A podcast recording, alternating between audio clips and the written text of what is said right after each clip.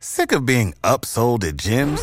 My guy, you're currently a base member. For $90 more, I can upgrade you to our Shred membership. For 130 more, you'll be a Swole member. And for just $300 more, you'll reach Sweat Platinum. At Planet Fitness, you'll get energy without the upsell. Never pushy, always free fitness training and equipment for every workout. It's fitness that fits your budget. Join Planet Fitness for just $1 down and $10 a month. Cancel anytime. Deal ends Friday, May 10th. See Home Club for details. Hola, buenos días, mi pana. Buenos días, bienvenido a Sherwin Williams. ¡Ey! ¿Qué onda, compadre? ¿Qué onda? Ya tengo lista la pintura que ordenaste en el ProPlus app. Con más de 6.000 representantes en nuestras tiendas listos para atenderte en tu idioma y beneficios para contratistas que encontrarás en aliadopro.com. En Sherwin Williams somos el aliado del PRO. Ohio, ready for some quick mental health facts? Let's go. Nearly 2 million Ohioans live with a mental health condition. In the U.S., more than 50% of people will be diagnosed with a mental illness in their lifetime. Depression is a leading cause of disability worldwide. So, why are some of us still stigmatizing people living with a mental health condition when we know all of this? Let's listen to the facts and beat the stigma. Ohio, challenge what you know about mental health at beatthestigma.org. Univision Audio. Enigma sin resolver es un podcast para mayores de edad. Algunos radioescuchas pueden encontrar el contenido del programa ofensivo. Se recomienda la discreción del radioescucha, especialmente para menores de edad.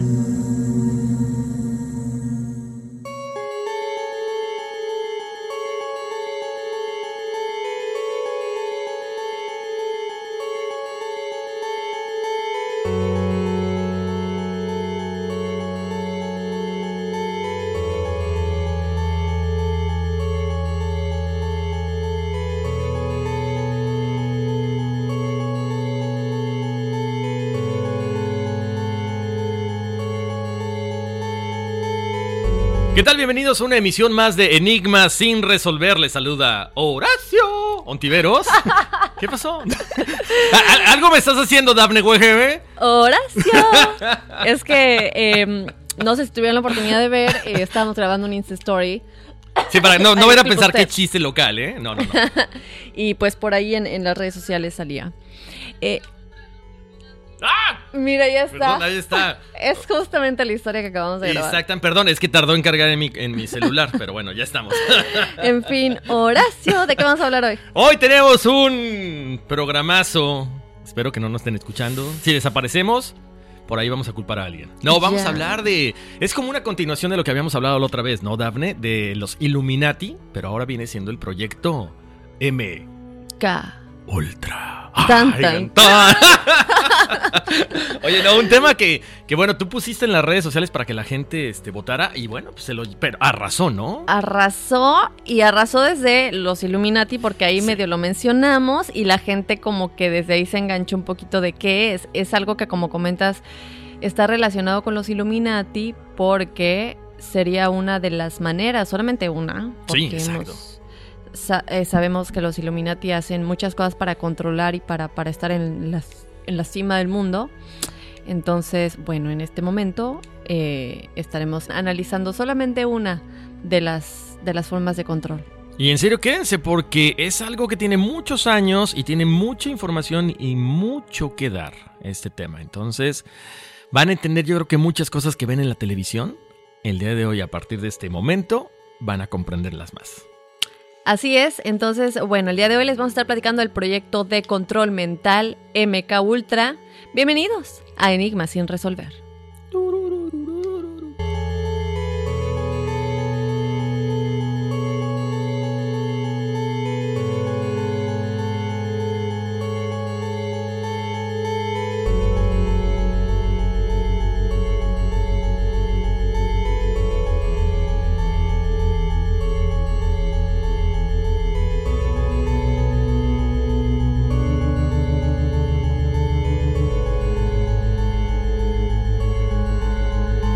Se dice que el individuo es incapaz de confrontarse cara a cara con una conspiración tan monstruosa que él no puede creer que existe.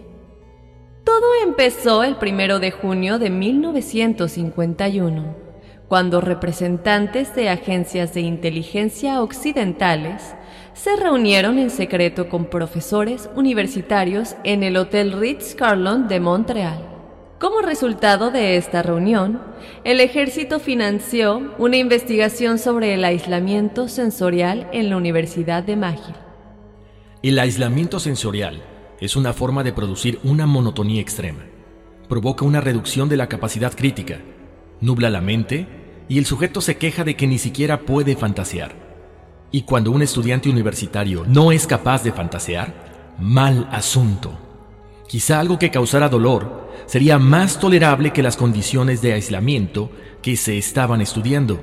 Nadie tenía idea, cuando esto fue primeramente propuesto, de lo increíblemente terrible que podría llegar a ser.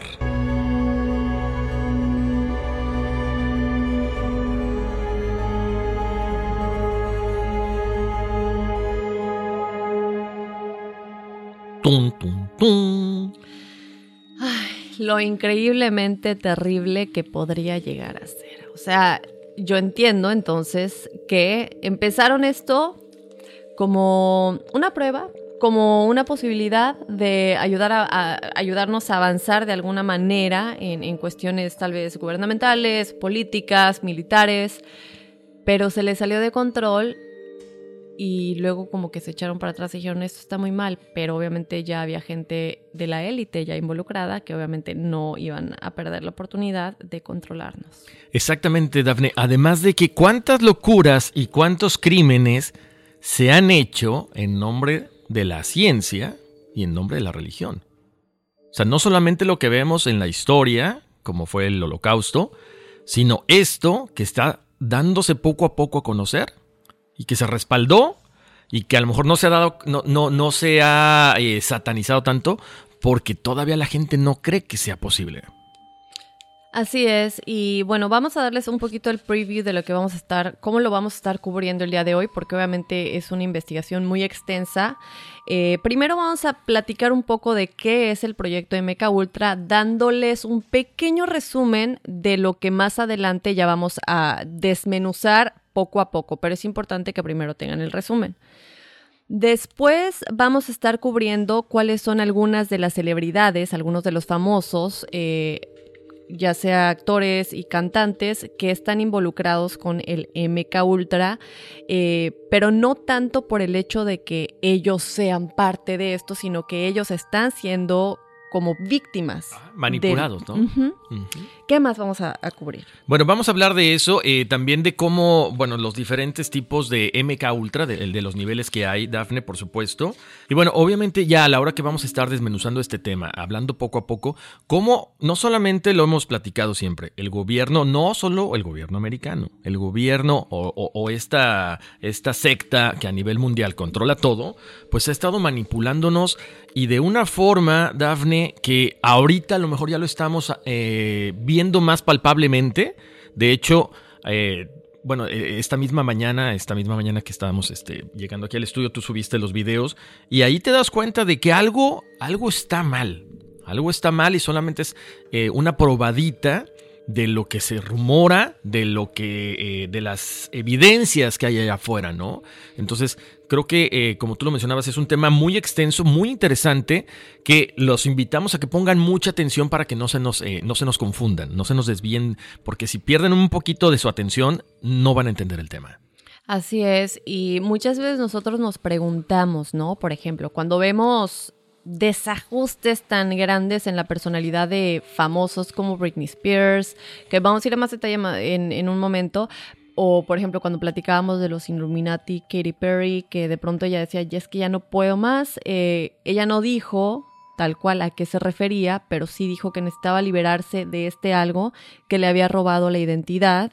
Eh, vamos a estar platicando más adelante también de, de una artista muy famosa que eh, los denunció de alguna manera públicamente y como muchas amenazas eh, se bueno, llegaron a su vida a partir de eso.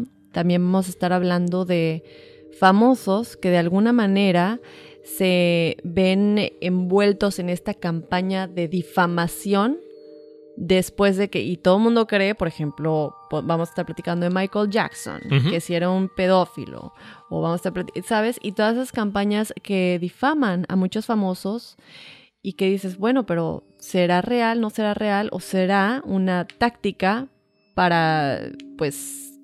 Desacreditarlos. Desacreditar, desacreditarlos y también, creo yo, eh, cumplir la amenaza, ¿no? Y luego hasta terminan muertos. Exacto, yo creo que e, ese es el problema, Dafne. Cuando empiezas a, difamar a alguien, cuando lo desacreditas ya, y hasta qué punto puede llegar esta élite y con estos proyectos que se le salen de las manos sus discípulos, por así decirlo, que es más conveniente desaparecerlo a que puedan por ahí divulgar la información.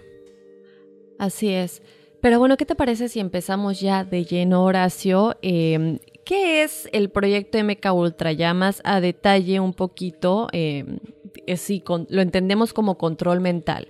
Pero bueno, te cuento, Horacio, que el proyecto MK Ultra ha sido considerado por años tan solo una leyenda por muchos los que escuchan al respecto.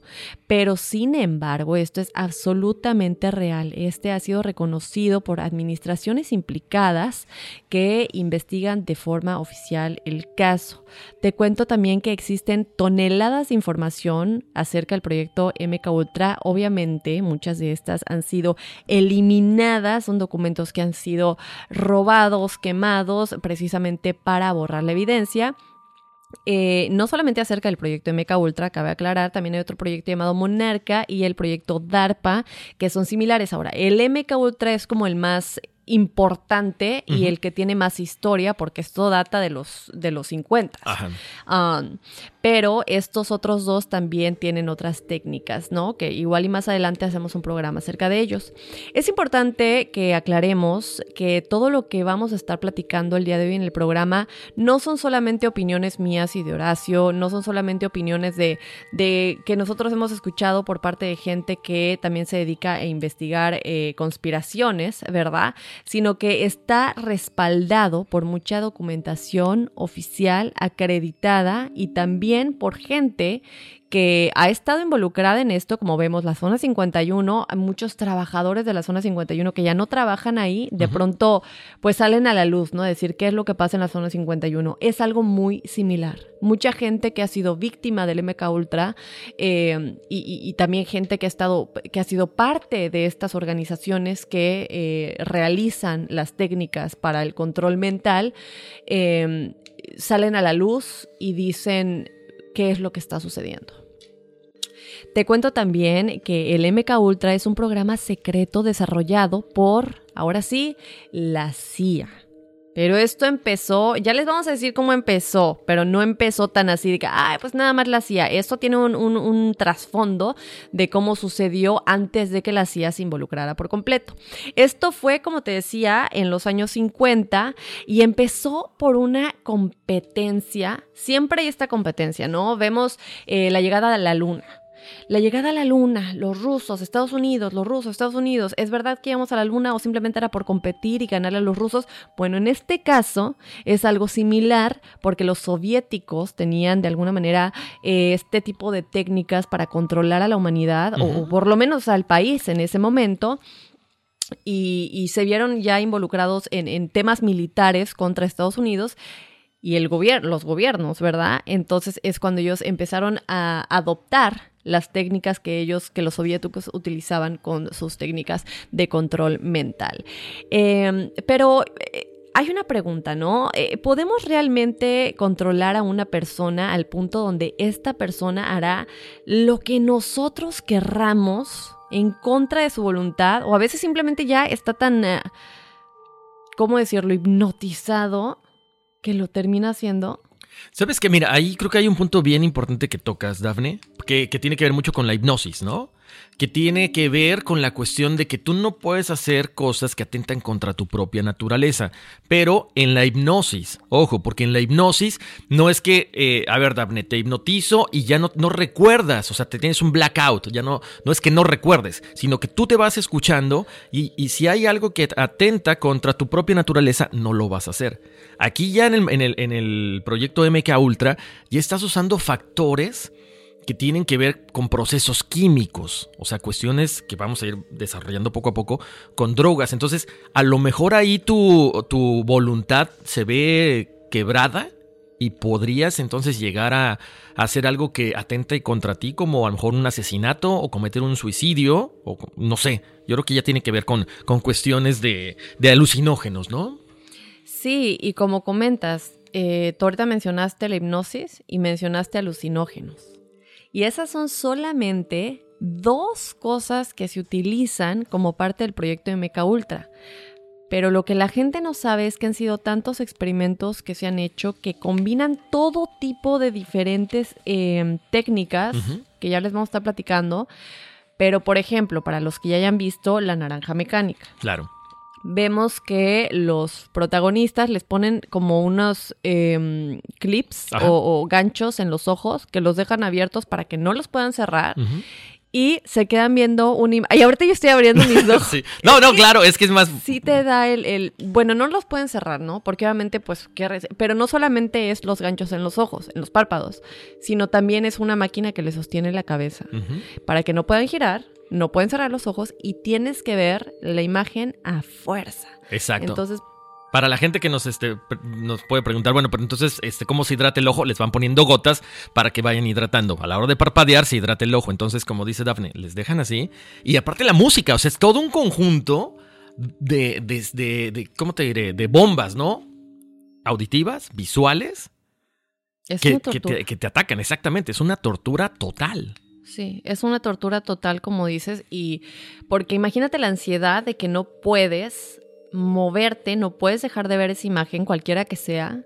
Imagínate que son imágenes de asesinatos horribles o imágenes eh, que tienen mensajes escritos o incluso auditivamente el mismo mensaje, escucharlo una y otra vez, una y otra vez, sumándole con alucinógenos o sumándole con técnicas de tortura o sumándole con, hay otra técnica a la que les vamos a platicar, que los dejaban colgados. Eh, de los pies, entonces toda la sangre se va a la cabeza, más otra más otra técnica, ¿no? Entonces era como este tipo de combinaciones para ver cuál funcionaba para qué. Claro. Pero eso ya nos vamos a platicar más adelante. ¿Cuál era para que se suicidaran? ¿Cuál era para que se convirtieran en asesinos? ¿Cuál era para que como famosos, con esta gran influencia que tienen, den los mensajes que nos conviene a todos sus seguidores? Exactamente, es bien interesante, Daphne, porque mira, ahorita este, te lo comento, porque hace muchos años en Los Simpsons salió un capítulo donde ellos viajan a Japón, si no me equivoco, y al estar viendo unas caricaturas reciben tanta eh, un bombardeo de imágenes y colores que los hacen que entren en una, bueno, que tengan eh, como unos ataques epilépticos. ¿No será estos ataques epilépticos que se han manifestado mucho en niños también parte de este, de este proyecto MK Ultra? Porque, ah, es más, te puedo comentar algo. En algunas caricaturas, como especialmente las asiáticas, Pokémon, Dragon Ball Z y demás, e incluso en algunos videojuegos te dicen, el disclaimer te dice, este, eh, si, si estás con tu hijo, o esto, este video, este videojuego, lo que sea, puede causar ataques epilépticos. Yo creo que podría ser parte de esta conspiración. ¿Pero cómo los causa? Por, por el bombardeo de imágenes. Son tantas imágenes en las caricaturas, y los colores, y colores tan, tan intensos, tan vibrantes, junto con la música que estamos platicando. No sé, ahorita se me vino a la mente, por eso, por eso hasta me salió un poquito del tema, pero, pero no sé, se me vino así como que podría ser parte de. Yo estuve escuchando, bueno, más bien leyendo un, ¿qué será? Hace probablemente como un año. De, había esta caricatura muy famosa de un cerdito, creo que era. Eh, Peppa Pig. Sí. Claro, sí. Eh, y yo tengo muchas amigas que ya son mamás. Y yo les decía, pero siempre posteaban uh, Insta Stories o eh, Facebook de que, ay, sí, viendo Peppa Pig, porque es la caricatura más de moda que mi niñita de tres años quiere ver, ¿no? Y yo empecé a leer todo esto y se los mandaba, ¿no? Y, no me gusta meter información, no me gusta como, eh, para mí es como la cizaña. No me gusta ir y asustar en balde. Pero después de leer y leer y leer y decir, bueno, es que creo que sí vale la pena que yo les comparta, que a lo mejor no es tan conveniente que sus hijos estén viendo esta caricatura tanto. Realmente yo nunca he visto Peppa Pig, me leí toda la información y todo eso y lo mandé, pero es un ejemplo, ¿no? Como lo que tú comentas, que también pasaba con Pokémon. Cierto que mucha gente decía que Pokémon tenía mensajes para los niños, para controlarlos de alguna manera y que se quedan con esta información en el subconsciente que influye y que de alguna manera más bien crea el humano que vas a ser el día de mañana, porque es información que está en el subconsciente y hay que recordar que el subconsciente no distingue entre verdad y mentira. Por eso cuando Horacio y yo platicamos de que mediten, que visualicen, que crean que ya está sucediendo, es porque el subcon lo que ustedes quieran en la vida, es porque el subconsciente no diferencia entre verdad y mentira. Para el subconsciente puede ser verdad, oh sí, ya es rico y famoso y o cosas que no estén tan involucradas con el ego. El subconsciente lo va a creer porque no distingue entre verdad y mentira. Y si el subconsciente cree que es verdad, lo va a traer a tu vida automáticamente. Es la ley del universo. Entonces, es una manera y son conocimientos que ellos tienen que tener, porque si nos están poniendo esa información en el subconsciente, saben qué es lo que nosotros, sin siquiera darnos cuenta, vamos a traer al mundo y a nuestra realidad. Claro, además lo que hemos platicado, Dafne, tú traes esto de que te están programando desde pequeño. Y si nos damos cuenta, y como lo, ha compartido toda la gente que escucha Enigma sin resolver, todos los temas tienen una, una, un enlace, tienen un, un eslabón con el cual se unen. Entonces, si tú programas a un niño hoy con una caricatura, entonces mañana con una serie de Disney, o con algo de Fox, o con algo de no sé qué, y, y vas como dices, vas... eh, básicamente moldeando al adulto que tú quieres que se convierta ese niño y forme parte de esa sociedad manipulable y manipulada. ¡Qué fuerte! Muy fuerte, Horacio. Pero bueno, eh, ya que decimos que sí se puede de alguna manera, nosotros simplemente nos podemos imaginar la magnitud del proyecto. Fue, bueno, impresionante, ya que, como comentábamos, se trataba de desarrollar procedimientos estandarizados para todas las situaciones imaginables, desde incapacitar mentalmente a los prisioneros, a los que se le podía extraer información con métodos eh, controversiales de tortura, no, perdón, a los que ya se dieron cuenta que no se les podía extraer información con los métodos convencionales de tortura, llegó un punto en el que dijeron, es que esto ya no está funcionando. O sea, lo estamos to- torturando y al prisionero ya no lo importa, él simplemente está como que, pues sí, ya mátame, no te voy a decir nada. Entonces llegó un punto en que dijeron, tenemos que encontrar otra solución. ¿No? Eh, también, como decimos con las caricaturas, ¿no? La manipulación masiva de la población para hacerla más receptiva y favorable a los intereses del Estado. Y bueno, todo este tipo de técnicas eh, no son solamente exclusivas de la CIA, sino maniobra recurrente en los servicios secretos del mundo. Eh, cuando fueron, me da mucha risa porque nos mandaron un mensaje el otro día y dicen, oye, yo vi esto en los premios Lo Nuestro y, y los premios Lo Nuestro. Univisión, ¿no? Y dice, ¿cómo es que lo, cómo es que les dejan a ustedes hablar de los Illuminati si son parte de Univisión? Y, y, y, ellos- y yo, no, no es así. Univisión nos da la oportunidad de hablar de todo esto sin ningún problema. No quiere decir que nosotros les hablamos de caricaturas. No quiere decir que todos los medios de comunicación hacen esto a propósito Exacto. o cosas así.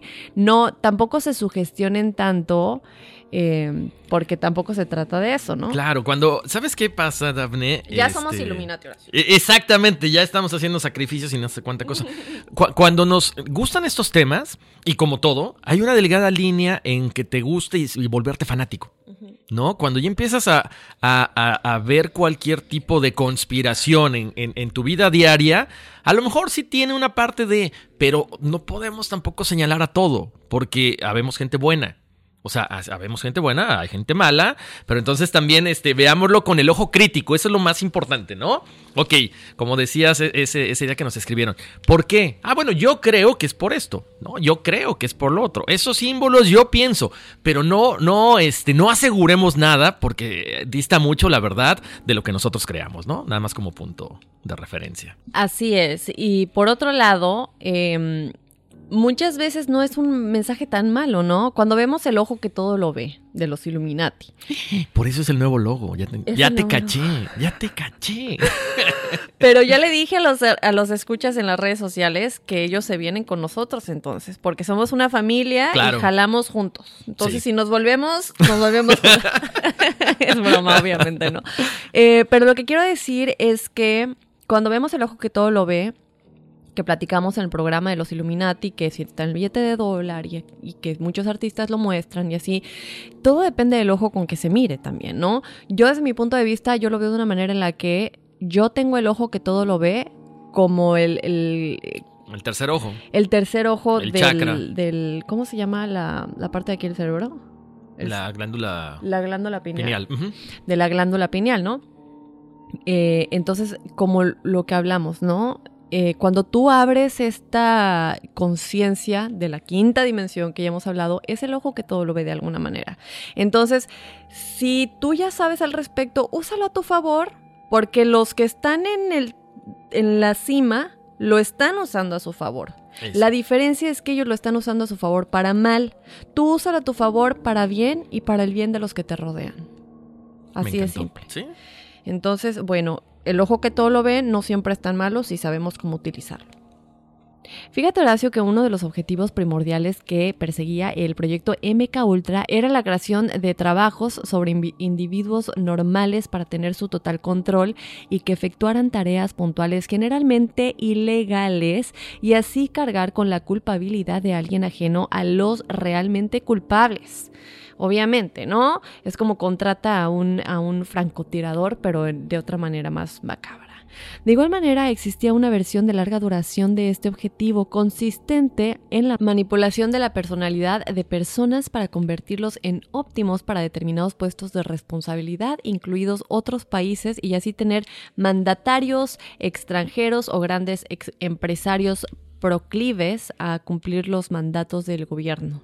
Es lo que decía Katy Perry cuando la entrevistaron, que ella estaba, es que me han robado la personalidad, es que ya no soy yo y como digo, ella nunca dijo a qué se refería, pero aquí lo que estamos viendo con nuestra investigación es muy similar a, lo que ella dijo. Claro. Y sabes qué, Dafne, ahí está. Lo, lo tocaste en este punto. Hasta el gobierno. Vamos por allá a poner unas fotos donde están muchos mandatarios a nivel internacional haciendo estas, eh, estas muecas o estas señas con la mano, que supuestamente es de la secta Illuminati, que pertenecen todos a este proyecto también este de MK Ultra, de cómo las piezas claves, los mandatarios más importantes del mundo, pues forman parte de todo esto, ¿no? Pero yo creo que muchos son víctimas, ¿eh? Y no estoy diciendo que son palomitas blancas. No, no, no, no, no, pero es, es, es buen, es buen punto ese que tocas. Les acabamos de postear los videos como comentabas y hay una imagen de Bill Clinton que le están poniendo el maquillaje para lo que sea que vaya a hacer en, en probablemente un, un, ah, mensaje de gobierno. Y él está viendo así a la nada y no se mueve. Y le están poniendo el maquillaje y cuando terminan sigue así viendo al mismo punto a la nada no se mueve no muecas o sea como perdido. Y dices bueno pero y como dices, ¿no? De alguna manera los manipularían para llegar a ser estos títeres Ajá. de los que realmente están controlando, que quién sabe quiénes son, porque entonces ya no son ni siquiera los presidentes y los que están arriba en el gobierno, son gente que está detrás de bambalinas que nadie conoce, nadie sabe quiénes podrían ser, ¿no? Exactamente. Ahí, por ejemplo, ahí tendría que ver el tema que nos habían pedido también y que mucha gente dice, ¿no? Que, que los que están moviendo el mundo también son los reptilianos. No, no sé, se los dejo ahí de, de tarea. Pero, sí, oye, podría ser. Entonces, ellos orquestan todo. Tú eres un peón más, como presidente, como artista y demás, y la culpa va sobre ti, no va sobre exactamente la gente que está detrás de todo esto, riéndose nada más, como todo mundo nos peleamos. Así es. Muy buen punto. Eh, y bueno, ¿qué más? También queda acreditada una parte del programa MK Ultra que trataba de lograr alguna combinación que causara el aumento de la impulsividad, ira y otras facciones de la personalidad para usarlo contra personas públicas incómodas para el sistema, o sea, que no les convenía, y también debido a estas manipulaciones mentales por el uso no consciente de drogas y químicos, terminaran ellos solos desacreditándose ante la opinión pública y que obviamente esta opinión pública terminaría rechazándolos. Fíjate que los experimentos más comunes consistían en la exposición de los sujetos experimentales a agentes químicos, como dijimos, como las drogas, impulsos eléctricos, agentes biológicos o radiación, que podían ser desde grandes poblaciones de millones de habitantes hasta individuos concretos. ¿Cómo lo hacían cuando se trataba de millones de personas, ¿no? Bueno, para las grandes poblaciones se usaba generalmente la fumigación masiva y los famosos chemtrails, ¿no? Estos, estos em, rastros químicos, como lo que decíamos em, de los aviones que Ajá. dejan el rastro en el cielo, los cuales lo crean o no, están reconocidos y acreditados para después observar las incidencias, cuáles son los resultados, ¿no? Por ejemplo, el uso de sedantes para calmar a las masas en situaciones de ansiedad social y protestas. Y, y- y sabes que, Dafne, volvemos al, al tema de la vez pasada, las fumigaciones, todos estos rastros químicos de- del- del avión, o lo que decían del agua con flúor aquí en Nueva York. ¿Para qué le ponen flúor si no sirve para nada? Solamente es un agente cancerígeno. Entonces te mantengo enfermo y así seguimos, eh, eh, eh, ¿cómo se llama? Eh, engrosando la bolsa a todas las compañías farmacéuticas. Ahora, ¿de qué manera podemos protegernos de eso? O sea, cualquier tipo de agua que tú bebas aquí lo va a tener, hasta la filtrada. Bueno, sabes que sí, lo que pasa es que de hecho acuérdate que el agua filtrada de todos modos trae cierto flúor en sí. Lo que dicen algunos nutriólogos o gente que, que también trabaja con la medicina alternativa, que debemos de consumir agua alcalina. Porque si, estás, si, si tu cuerpo está alcalinizado, eh, no, eres no es tan propenso a que te dé cáncer. Por eso, ojo, no lo digo yo, lo dicen algunas personas, algunos nutriólogos, que debes de consumir el, ¿cómo se llama? El bicarbonato de sodio todas las mañanas un poquito en tu agua o, tomar limón para que de esta forma tu- tus, tus células estén mucho más protegidas para esta oxidación. ¿Sabes qué? Y, me, y me quiero pensar, Dafne, no sé si has escuchado lo que pasa en la Volkswagen en- allá en- México. Estas plantas armadoras en la ciudad de Puebla, cuando ven que va a llover, tienen unos cañones que avientan ciertas cosas al, cielo para disipar las nubes. Con el objetivo, ahí está, con el objetivo de que no llueva, porque también a la hora que llueve muchas veces se forma granizo. Si se forma el granizo y la producción de 10.000 autos acaba de salir y está en estos campos, se van a dañar. Entonces, ¿qué es lo que hacen? Con estos cañones disipan las nubes y las cosechas de los campesinos que están alrededor nunca se dan. Ahora, ¿será solamente que disipan las nubes o también están contribuyendo a, esta cuestión química? Porque Volkswagen es una de las empresas más grandes de todo el mundo, que podría estar manejada por los Illuminati. Muy interesante lo que dices, Horacio. Ahora, yo, yo, quiero, yo quiero mencionar algo que. Porque a mí, yo no quiero que la gente piense o que, o que ni siquiera quiero que, porque no es, no es nuestra intención. No estamos tratando de sembrar miedo ni nada por el estilo. Y Horacio y yo siempre lo hemos dicho y lo mantenemos.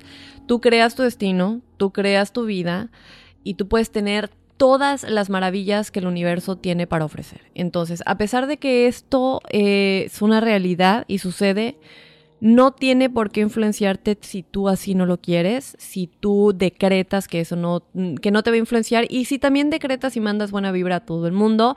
Entonces recuerden que aunque a pesar de que algunas veces hablemos de estos temas eh, y no siempre sea cosas como pues bonitas como Los Ángeles u otras cosas que, que, que nos da como más amor por dentro, eh, son cosas que es bueno saber, pero siempre tomando en cuenta que nuestro espíritu es más fuerte y que nada nos puede pasar si nosotros no lo permitimos.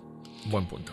Pero ¿quiénes eran eh, los, los, los primeros individuos que fueron como los, los, los que se identificaron como las mejores víctimas para empezar a experimentar con esto, ¿no? Bueno, ellos podrían ser desde miembros de las fuerzas de seguridad para administraciones de drogas y experimentos sencillos, hasta presos enfermos mentales ingresados en sanatorios o personas a las que se les hacía desaparecer para su uso como cobayas para inyectarles las brutales cócteles de anfetaminas, barbitúricos, químicos y todas las combinaciones imaginables que en demasiadas ocasiones terminaban con la muerte fulminante del individuo, no solamente por ah, a causa de que realmente p- muriera a causa de esto, sino que muchas veces porque terminaban suicidándose. Exactamente, básicamente los convertían en una rata de laboratorio, literalmente. Así es, y lo peor es que muchas veces lo hacían voluntariamente. ¿Sabes qué? Yo creo que eh, lo- eso lo hemos visto a lo mejor en algunas series o en algunas películas, Daphne. Cuando hay gente con una enfermedad terminal y, te, y les dicen, bueno, en las series, ¿no sabes qué? ¿Por qué no te metes este, este, no sé, este tipo de test y te vamos a dar 10 mil dólares? para tu familia, para que estén bien por lo menos. Cuando ya tienes una enfermedad que sabes que vas a morir hoy, mañana o en un mes, yo creo que no te importa, ¿no? Y dices, bueno, pues hoy, eh, a final de cuentas, soy eh, ya algo que se va a morir hoy o mañana, mejor de una vez, desechable, mejor me voy con dinero. La necesidad muchas veces juega un factor importante aquí, aunque en este caso, bueno, era más que nada enfermos terminales o presos, ¿no? Que nadie más va a preguntar por ellos. Y ya luego se empezaron a meter con otro tipo de personas porque vieron que ya no funcionaba tanto el hecho de que lo hicieran sabiendo que lo estaban haciendo, ¿no? O sea, voluntariamente, pero ya les diremos de ello. Eh, como dices tú, ¿no? Por necesidad. La persona sí lo está haciendo voluntariamente, pero ya sabe, ya, ya sabe, ya está consciente. Entonces llega un punto en que dijeron, mm, los resultados tal vez no son tan buenos si ellos están conscientes de lo que estamos haciendo. Pero luego, ahorita vamos a ir a detalle con eso, pero luego también eh, dijeron, bueno, vamos a hacerlo sin que sepan. Y es cuando se empiezan a meter con gente que está dentro de la CIA, que trabajan, y la gente no sabía, los trabajadores de la CIA o de estas agencias, no sabían si su café de la mañana iba a tener algún tipo de lo que sea, o su comida de la tarde, porque nadie, o sea, ya sabían que iban a estar como tratando de experimentar con gente, pues, que pudiera ser parte de, pues, del, del proceso de crecimiento o de avance de este proyecto, pero estar con la incertidumbre todo el tiempo es como aquí en Univision, ¿no? Pues llegas, voy a la cocina por el cafecito, pero yo no sé si me va a tocar o no me va a tocar, entonces siempre estás como que con la expectativa, ¿no? La psicosis, qué horror. Los sujetos experimentales más afortunados, Horacio, o menos, según se mire, eran asignados a experimentos de debilitación mental, hipnosis y uso de sustancias que, de sustancias que consistió en el intento de borrado cerebral y amnesia causado mediante contusiones y ondas de choque en donde el sujeto recibía golpes cada vez más potentes en distintas zonas de la cabeza, observando las consecuencias en su memoria. Ha quedado acreditado que la CIA llevó a cabo estos experimentos no solo en territorio propio, sino que fueron desarrollados además en otros países como Canadá, donde el psiquiatra Donald Ewen Cameron estableció su base para sus ensayos clínicos de borrado cerebral, amnesia y reprogramación, incluida la instrucción del suicidio ante un estímulo prefijado. Cameron fue una especie del doctor Mengele, que bueno, lo conocemos por este doctor tan eh, malo, perverso, que, que mató y fue parte de, las miles de matanzas, millones de matanzas que, que, sucedieron durante el holocausto en la Segunda Guerra Mundial, en los campos de concentración. Pero este sería como que ese doctor, pero eh, eh, pasado a la CIA, ¿no? En, el escenario de lo que estaba pasando con el MK Ultra.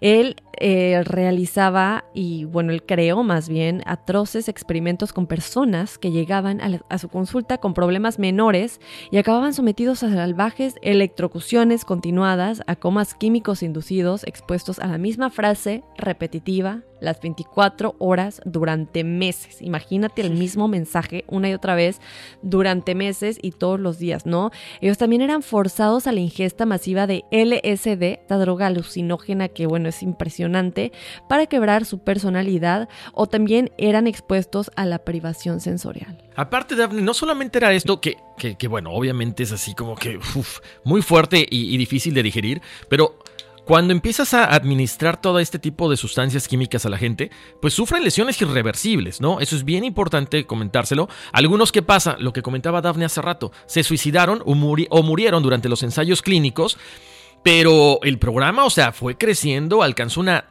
magnitud impresionante, porque habiendo convertido a los Estados Unidos el programa alcanza tal magnitud que básicamente convierte a los Estados Unidos en un campo de concentración experimental, con decenas de millones afectados, pero todo mantenido oculto, filtradito, nadie se entera, y, como lo comentábamos, algo que a lo mejor pudo haber sido igual o peor que el holocausto, esto se hizo en pro de la ciencia, en pro del control mental de toda la gente. Te cuento que Richard Helms, director de la CIA, ordenó en 1973, ¿por qué será? No sé, no entiendo. La destrucción de cualquier documentación relacionada con el programa. ¿Por qué? Porque resulta ser que el New York Times ya estaba tras la pista de toda esta información. Ya estaba tras la pista información que publicaron en 1974. ¿Y qué pasa con esto? Causan revuelos sin precedentes. Esto forza una investigación del Congreso de los Estados Unidos que ante la destrucción del material más sensible y la falta de interés en obtener resultados fue cerrada en falso, sin consecuencias visibles. Qué fácil, no hay información, todo se destruyó, así que bueno, pues qué pena, no podemos continuar con la investigación y hasta ahí queda. O sea, una vez más, tin, tin, tin, movieron los hilos y hasta ahí quedó, ¿no? Eh, se estima, para que vean nada más la cantidad de gente que pudo haber eh, fallecido o, sido afectada en este, en este proceso, se estima que entre 10.000 y 500.000 personas pudieron morir directa o indirectamente a consecuencia del proyecto MK Ultra. Se sospechó seriamente que eventos de notable trascendencia, como el asesinato de Robert Kennedy, fueron un experimento de programación mental hipnótica de MK Ultra.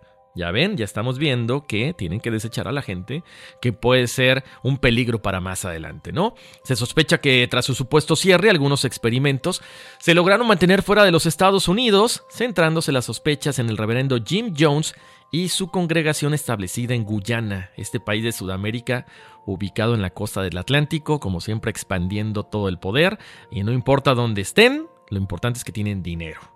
Ah, hay que mencionar que este, este país eh, se caracteriza por sus densos bosques tropicales y además tiene como idioma oficial el inglés. Después de estas sospechas les cuento que el congresista estadounidense Leo Ryan se desplazó para investigarlo y al llegar a la congregación él y todos sus acompañantes misteriosamente fueron asesinados en un ataque masivo, así es, y 909 personas se suicidaron ahí el mismo día. ¡Qué casualidad! Solo 5 sobreviven. ¿Qué pasó en realidad? O sea, ¿qué hubo detrás de todo esto? Es que es lo que decíamos hace un momento, ¿no? Em, se hacen este tipo de campañas de difamación y se manipula de alguna manera a la persona. Estamos hablando de este reverendo. Es un buen, ¿cómo decirlo? Candidato para que sea parte del MK Ultra y empieza a decir y a confesar cosas que realmente no hizo, pero como está bajo nuestro control, lo estamos controlando mentalmente, él va a empezar a confesar cosas que no tienen sentido. Y es lo que le pasó a este reverendo, ¿no? O sea, de pronto le empezó a decir cosas que no tenían sentido, que era, la gente estaba así como, pero ¿qué? ¿Cómo? ¿Cuándo? Esto no puede ser.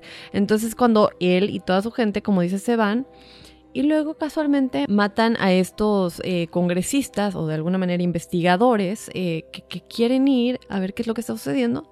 Y casualmente se suicidan después unos desaparecen y otros son asesinados. Exacto. O sea, justamente después de que el reverendo hace estas, eh, estas declaraciones tan incoherentes, que para mí definitivamente estaba bajo control mental. Sí, se les estaba mejor saliendo del huacal o algo por el estilo y bueno, más vale, desaparecemos todo, como la investigación, todos los papeles y ya, aquí no pasa nada. Se queda como una teoría, ¿no? Como algo de ficción aparentemente.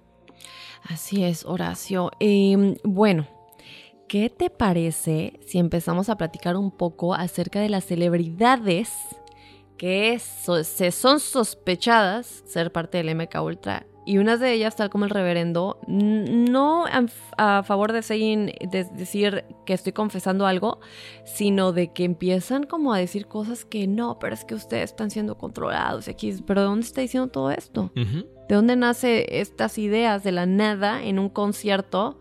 Que bueno, ya les, ya les diremos de quién se trata. Bueno, pero ¿cuáles, Horacio, cuáles serían los motivos para que estas élites quieran lavar el, cerebro, el cerebro de los famosos y con qué fines se haría algo así para influir sobre las masas?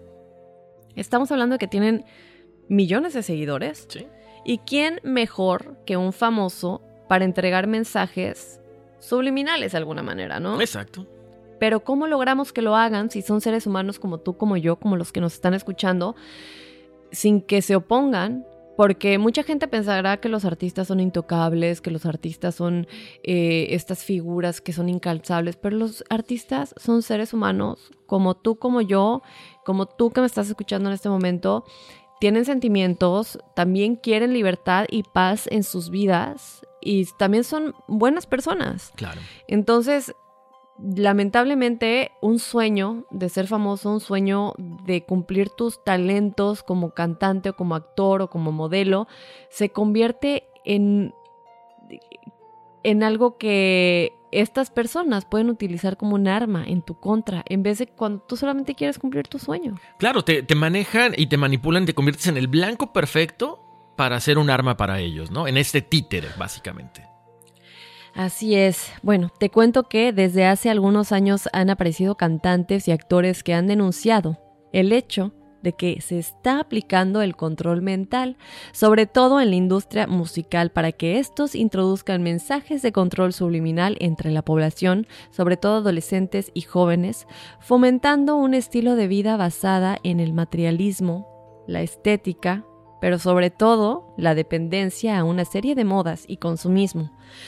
Los expertos en este campo aseguran que a veces las víctimas sufren como una especie de desprogramación, que son parte de los videos que les mostramos en nuestras redes sociales el jueves pasado. Eh, eh, hoy mismo lo compartimos.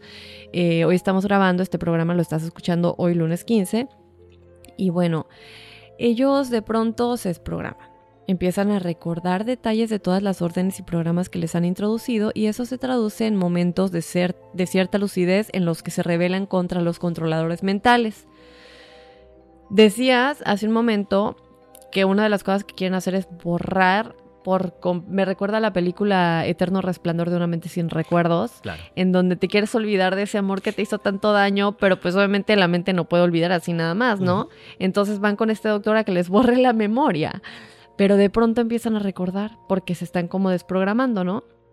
Es algo parecido.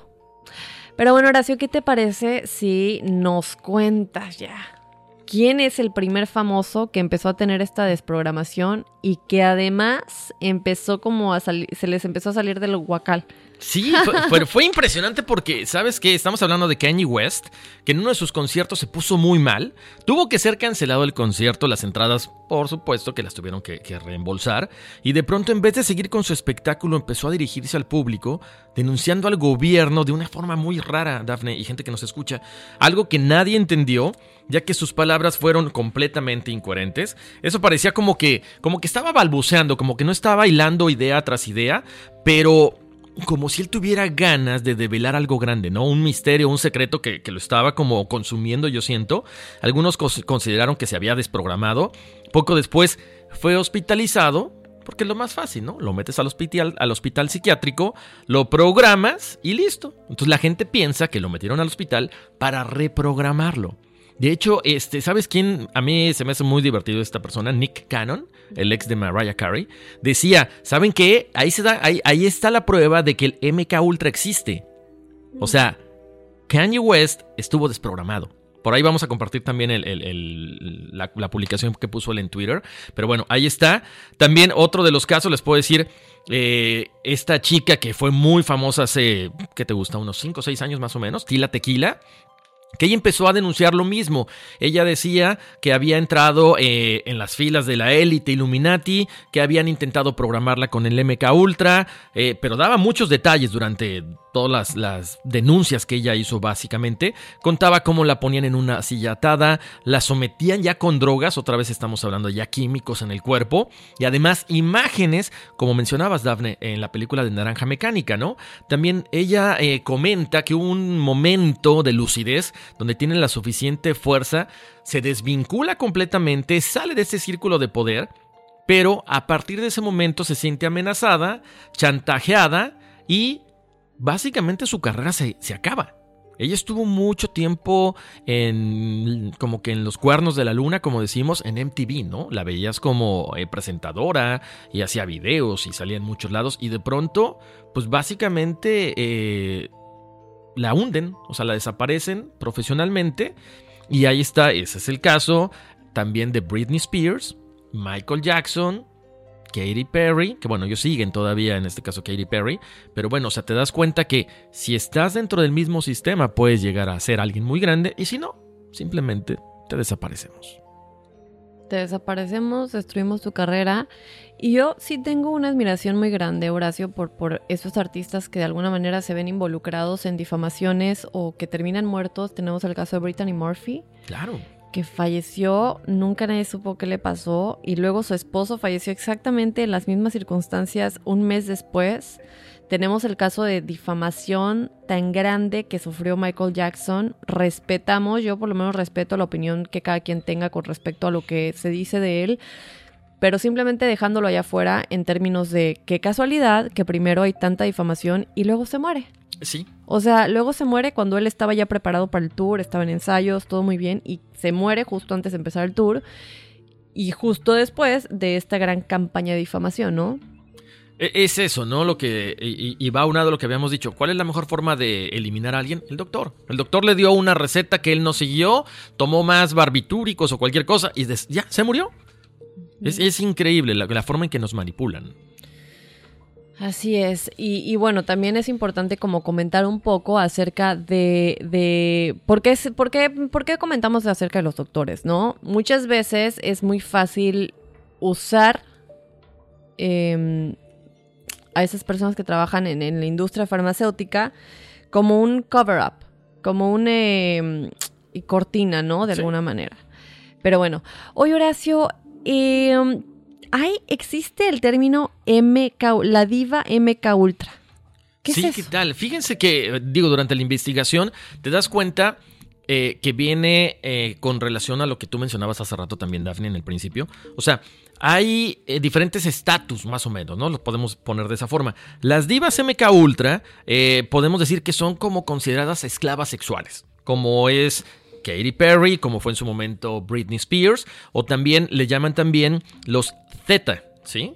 Que es aquellas que vienen de familias satánicas multigeneracionales, como Paris Hilton, como, bueno, la gente de Disney, todas estas familias que tienen tantos años, los mismos Rockefeller, como dicen por ahí. Entonces, las divas, pongan atención para que, para que más o menos vayan relacionándolo y van a acordarse, cierren los ojitos y acuérdense de los videos que han visto de algunas de las artistas famosas. Las divas MK Ultra exhiben su esclavitud bajo los siguientes símbolos. Nun- número uno, Mariposas, que ya lo habíamos comentado en el, en el tema de los Illuminati. Esto es en forma de tatuaje o como complemento, hace referencia directo al proyecto MK Ultra Monarca, ¿no?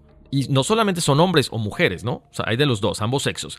También el reino felino, que son tigres, panteras o gatos domésticos que se ven en estos videos, es cuando el artista usa estos animales o también usan eh, ropa de animal print. Eh, el MK Ultra demuestra al mundo sus bestiales impulsos sexuales, o sea, todo lo carnal, todo lo que tenga que ver con la manipulación de la carne, ahí está presente. Los tableros de ajedrez, blanco y negro, que es la dualidad entre el bien y el mal.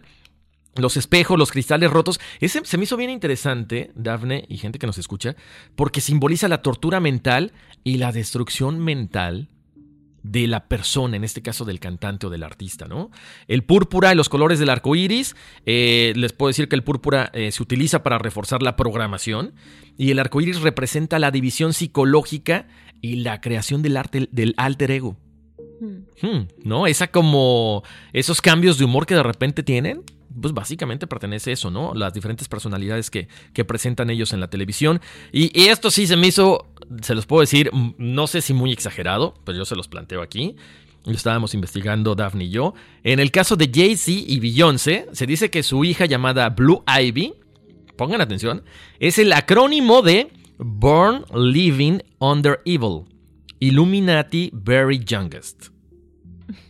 No sé, No, es, me quedó, me quedo sorprendido con esta situación.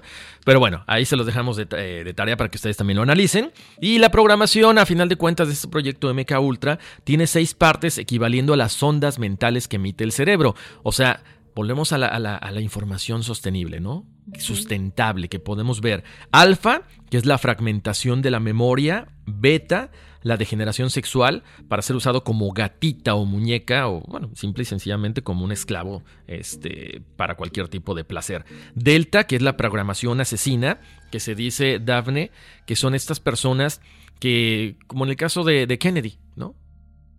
Que es como que, ok, tú tienes que matar a esta persona, tú tienes que matar a tal persona, y ellos no, simplemente obedecen, no hay, no hay poder humano que lo logre este, tratar de parar. El Z, que es eh, controlar a otros con hipnosis, que es lo que hemos visto, que de pronto cuando, no sé, en algún show como el que te comentaba de Ellen cuando sale Tom Cruise, cuando él empieza a brincar y, y como que desprogramarse, dicen que siempre va alguien acompañando a estos artistas para que a través de la hipnosis, o sea, control mental a distancia, los puedan regresar a este tipo de programación.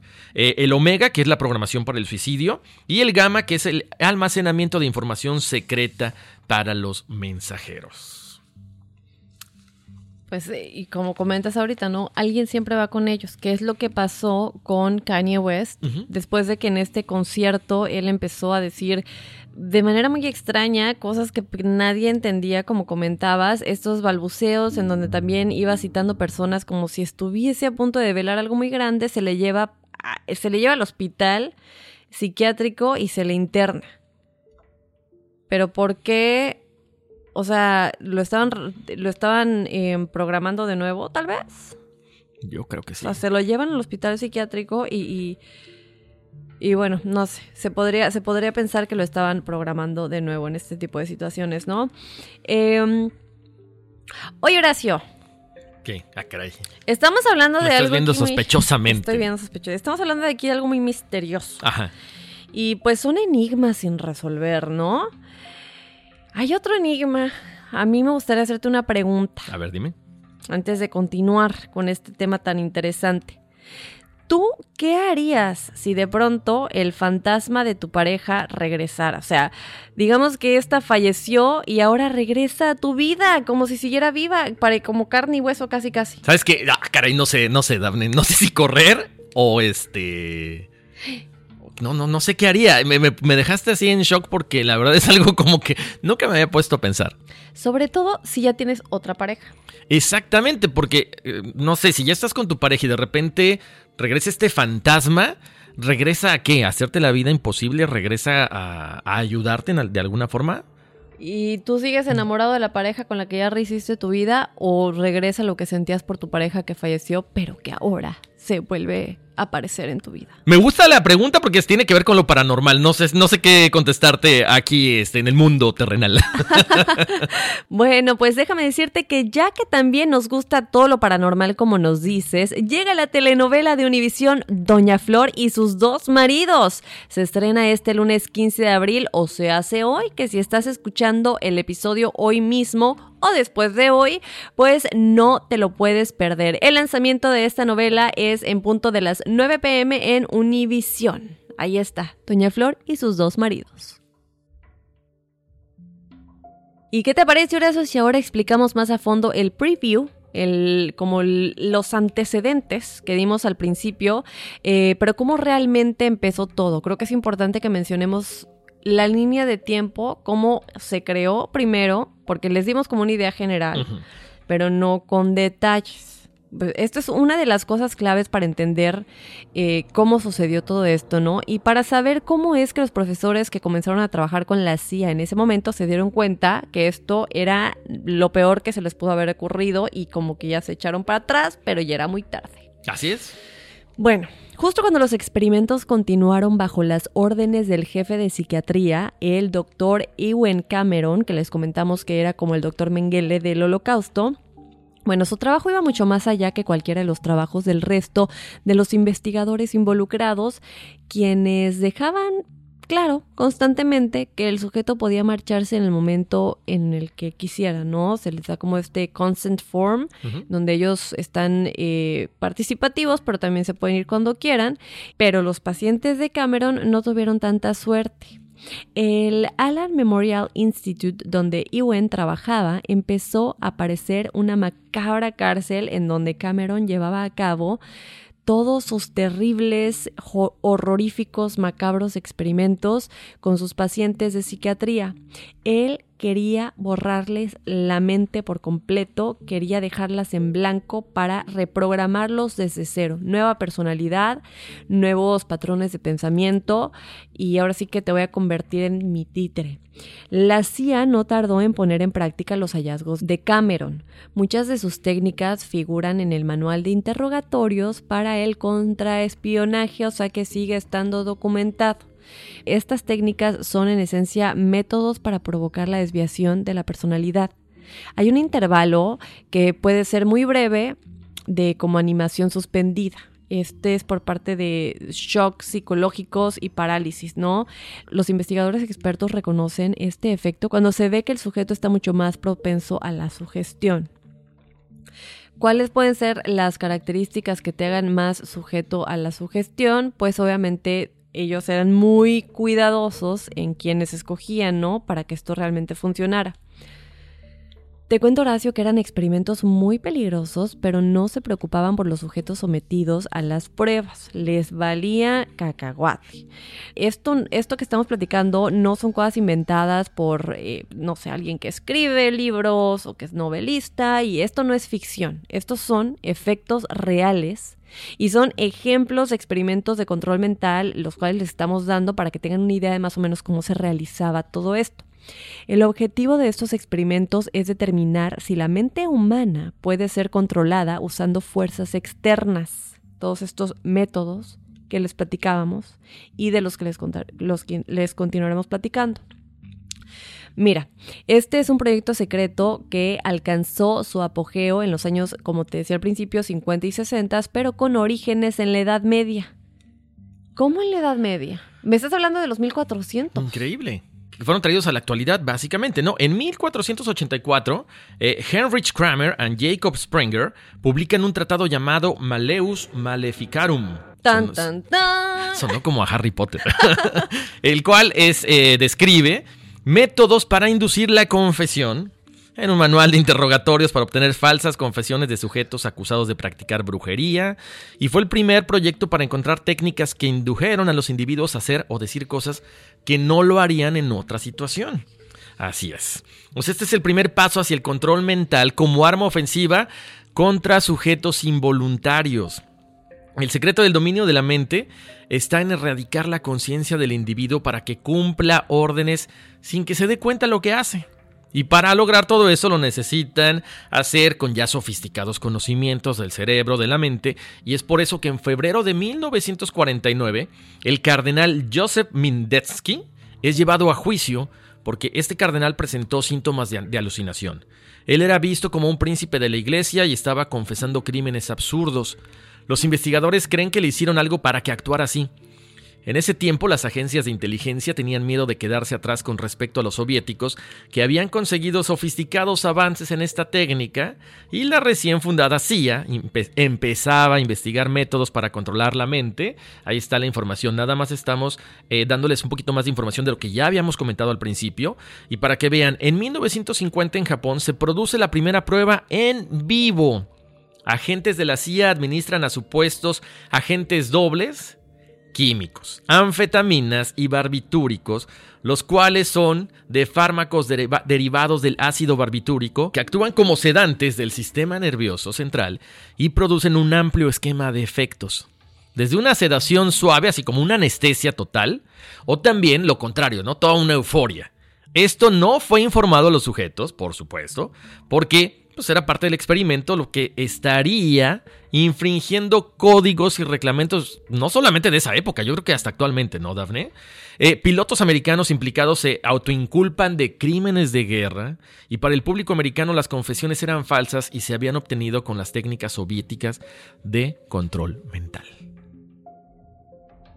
Ahí empieza la competencia.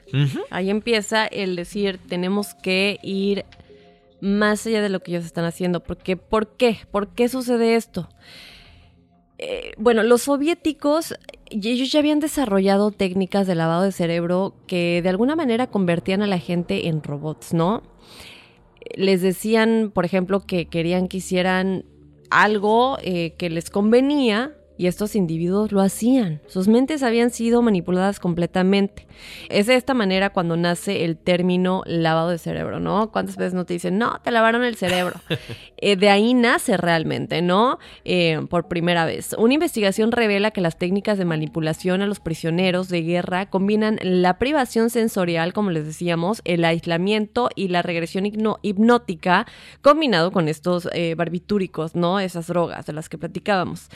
Pero también hay sospechas, Horacio, de que pueden estar utilizando técnicas de control más sofisticadas, especialmente después de un suceso ocurrido en la provincia china de Manchuria ¿Qué sucedió? Bueno, los prisioneros de guerra americanos atravesaron Manchuria y ellos comenzaron a experimentar lo que llamaron periodos en blanco. No se acordaban de lo que les había pasado ahí, no se acordaban cómo habían llegado a determinado lugar y etcétera, ¿no? Bueno, después de esto aumentó el miedo de, de bueno, realmente cómo es que ya no se acuerdan de nada, ¿no? Tienen la mente en blanco literal.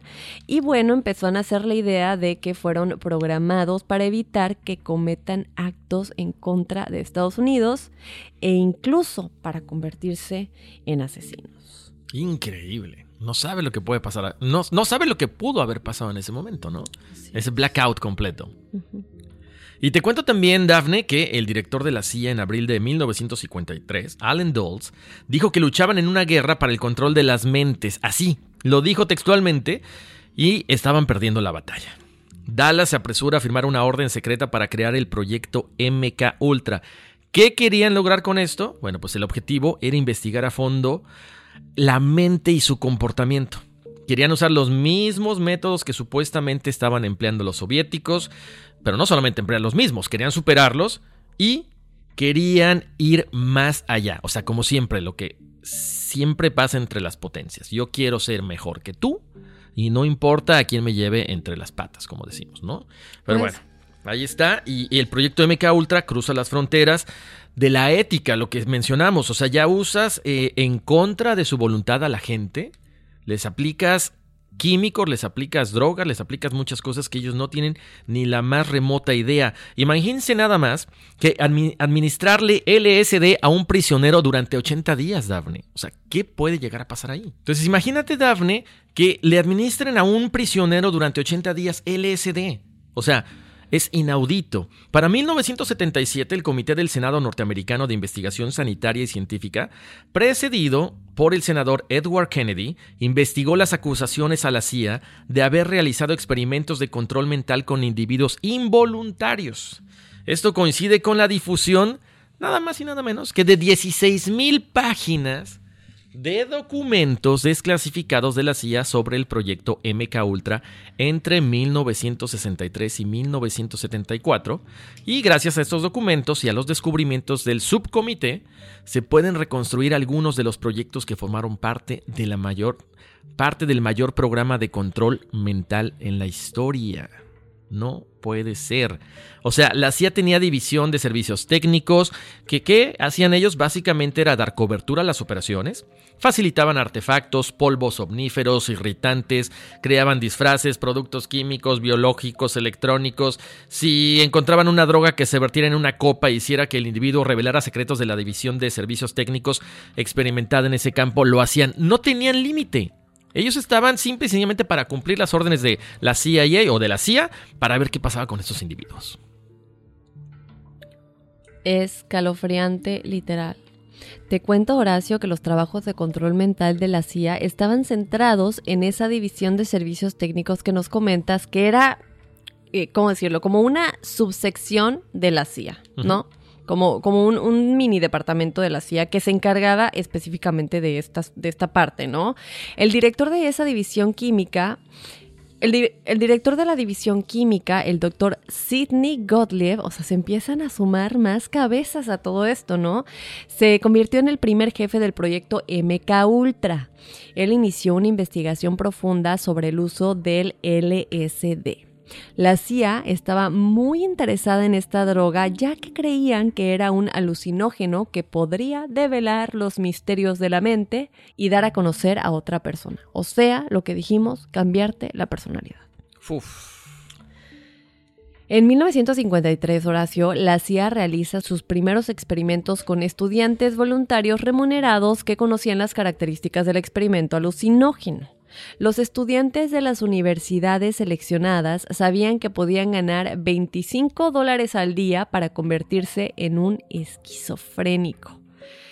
Esto obviamente pues se convertía en algo que pues si puedo ganar dinero, ¿Y qué, cuánto más va a durar? Es el día, el momento. Obviamente no se les informa tanto, pero de alguna manera lo están haciendo voluntariamente y ellos saben a lo que se están sometiendo, ¿no?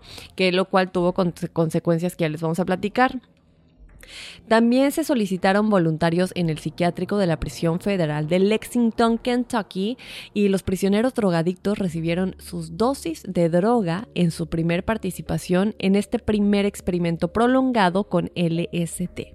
Fue entonces cuando lo que comentamos antes, al principio del programa, sucedió ya como que empezó de lleno. Ellos administraron el LSD a un prisionero durante 80 días, como decía Horacio, que son, ¿cómo le haces esto a alguien? Es una tortura horrorífica. Exacto. 80 días, o sea, estamos hablando de que más de dos meses, tres meses casi. Casi tres meses. Día a día. Más las técnicas combinadas, porque no solamente era el LSD. En fin, es increíble que, que, que, como comentamos, alguien pueda hacer esto a otra persona, ¿no? Sin embargo, fue en este momento cuando la CIA determinó que los resultados no eran tan confiables porque ellos estaban experimentando con sujetos que, como les decíamos, ya estaban conscientes de estar recibiendo esta sustancia alucinógena, ¿no? Cuando ya estás predispuesto de algo, obviamente los resultados no son los mismos a que si no tienes idea. Ellos entonces se juntaron, hicieron esta reunión de comité, por decirlo de alguna manera, en la que se discutió que si administraban esta droga a un prisionero ruso, tal vez funcionaría mejor, ya que este no sabría que estaba bajo los efectos de la droga y además pues era un prisionero, ¿no? Aquí la gente no le importa el valor de la vida. Y que para mí la vida vale mucho, o sea, todos valemos igual, ¿no? Pero ellos decían, ah, bueno, pues este es más vulnerable. Exacto, además quieras o no, pues era tu rival, ¿no? Entonces ruso con más, con más ganas para, para tratar de experimentar con él. Así es, Horacio. A veces me pregunto, ¿dónde está la mente y la humanidad de estas personas que es la competencia por el poder, la competencia por ver quién puede más entre países, eh, por controlar a las masas? Y, y no te pones a pensar que al final te vas a morir y te vuelves polvo. Exacto. Y que solamente se queda lo que hiciste en esta vida, en tu alma, lo que tu alma aprendió. No, de verdad no, no entiendo. ¿No piensan eso? O sea, no, no, no, no sé de dónde vienen, pero es que no puedo entenderlo. No, claro, porque no buscan una trascendencia, sino una acumulación de riquezas o una acumulación, en, eh, o, o, no sé, tratar de, de, de, de, ser más vanguardista que el vecino. Como dices, o sea, ¿en qué, en qué mundo viven? ¿Cómo es este dicho que dice que la mente es un misterio, cada, vez es un mundo, pero también hay algo que dice la mente es un misterio impresionante. En fin, en fin, vamos a continuar. Eh, te cuento, Horacio, que la CIA también continuó buscando otras víctimas que no supieran de esto. Y la primera solución de la CIA fue administrar LSD a sus propios agentes, que es lo Dios, que te comentaba hace rato. O sea, el personal de la División de Servicios Técnicos acordó que, que, se los administrarían unos a otros en cualquier momento. Aquí está la cosa, que ok, sí sabes, pero a la vez no sabes, ¿no? ¿Por qué? Porque la gente no sabía si el café del desayuno llevaba algo de LSD. Después de siete meses probando la droga, el director del MK Ultra y su mano derecha llevaron el LSD a un refugio de operaciones especiales del ejército y la CIA en Maryland. Eh, pero no le informaron a nadie de sus planes. Qué macabros. Así es, Horacio. ¿Qué pasa después, no? Bueno, los agentes de la CIA, aquí esto, esto, esto, que te voy a decir en este momento, fue un gran problema. Porque fue la primera vez que ellos cometieron un error fatídico que hizo que todo ya se, se tuviera que cambiar.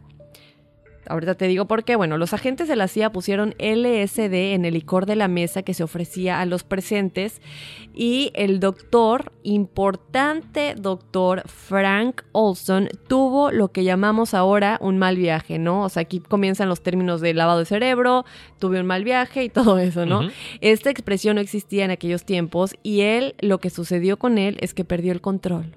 No era él, se había convertido en alguien más y por alguna razón él nunca volvió a ser lo mismo, eh, volvió a ser el mismo después de esta como reunión en la que él bebió este licor, ¿no? Uh -huh.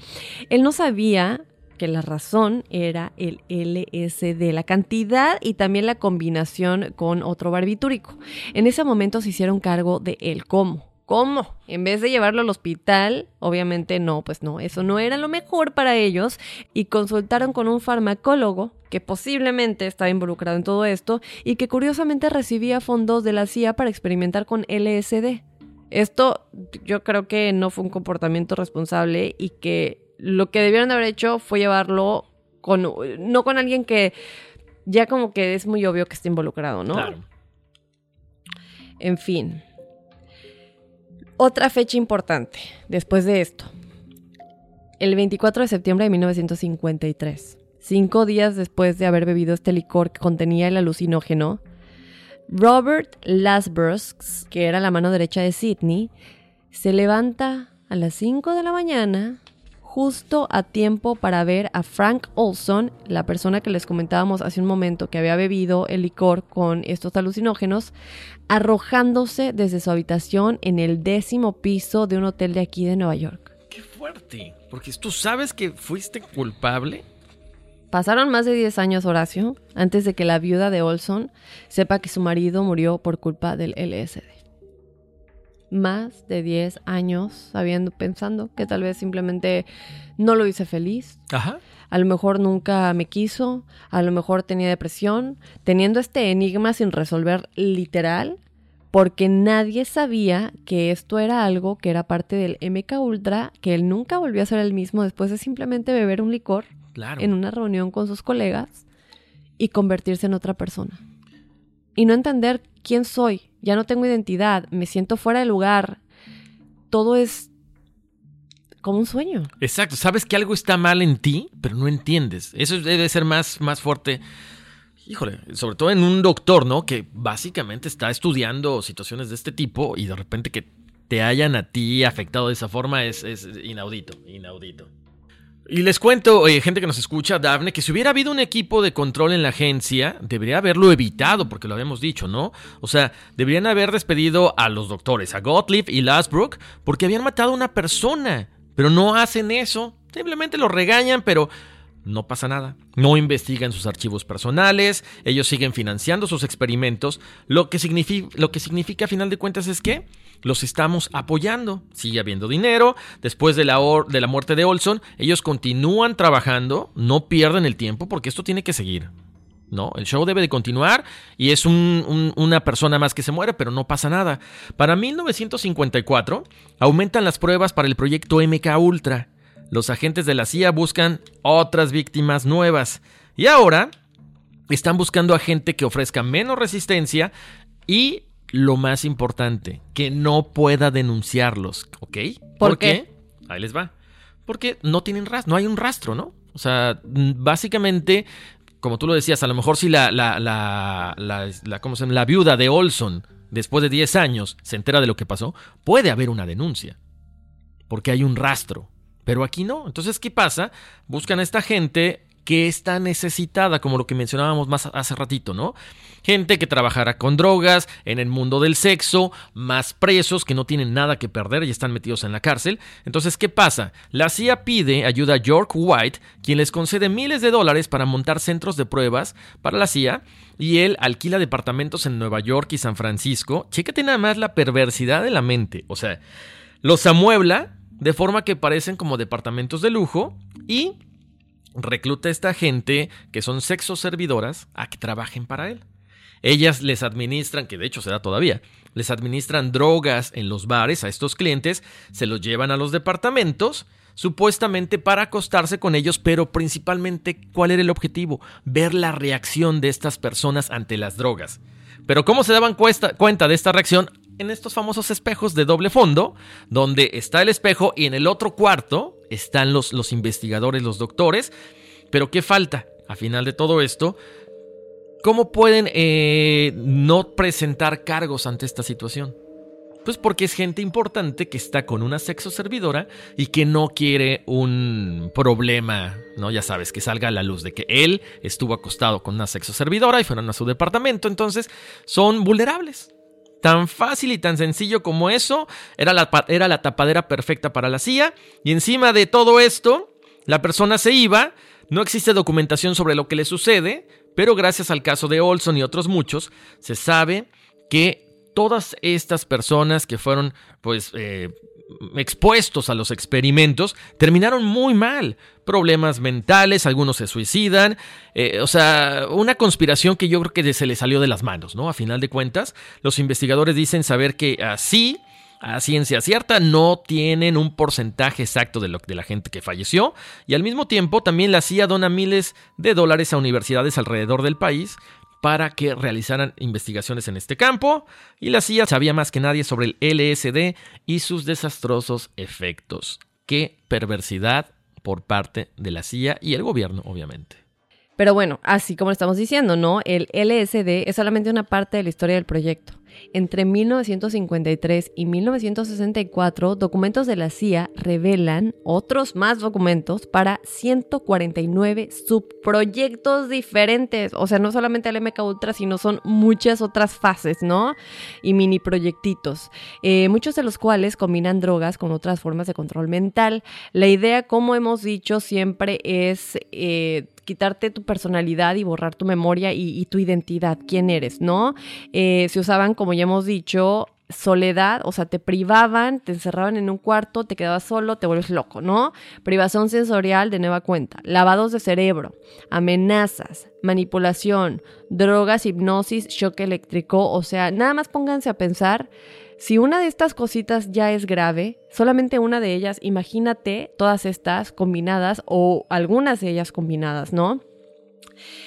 En fin, con todo esto ya es que se lograba el control mental o por lo menos experimentaba cómo lograrlo. Ya para finalizar con el tema, que ya sabemos que da para más, pero bueno, es ya, ya casi, ya casi ya casi nos, nos están pidiendo la numerología, entonces yo creo que ya hay que saltar a eso.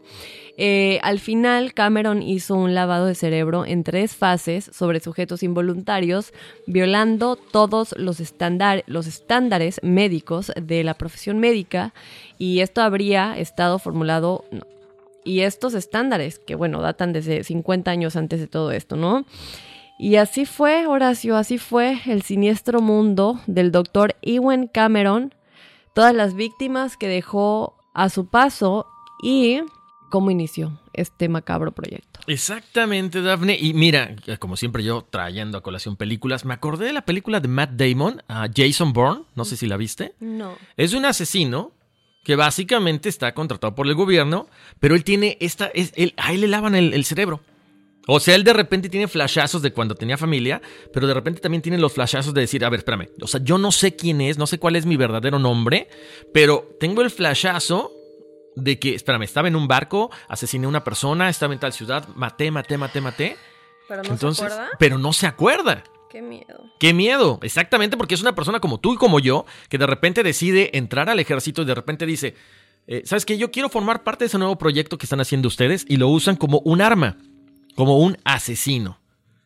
Pero bueno, pues ahí está un tema muy interesante, Dafne, que, eh, que, teníamos que mencionar todo esto de los años 50 para que ustedes entiendan todo lo que, la barbarie que se hizo en pro de la ciencia, en pro del proyecto MK Ultra y que sigue vigente hasta nuestros días, ahora en una forma de manipulación un poquito más mediática, ¿no? A través de los medios de comunicación y de las redes sociales. En fin.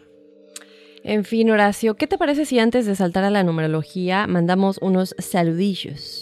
Saludillos para algunas de las personas que nos han escrito. Em, eh, por aquí nos dice Alex Zavala. Buenas noches, muchachos de Enigmas. Nada más quería decirles que me encanta su podcast y saludos desde Houston, Texas. Gracias, Alex Zavala.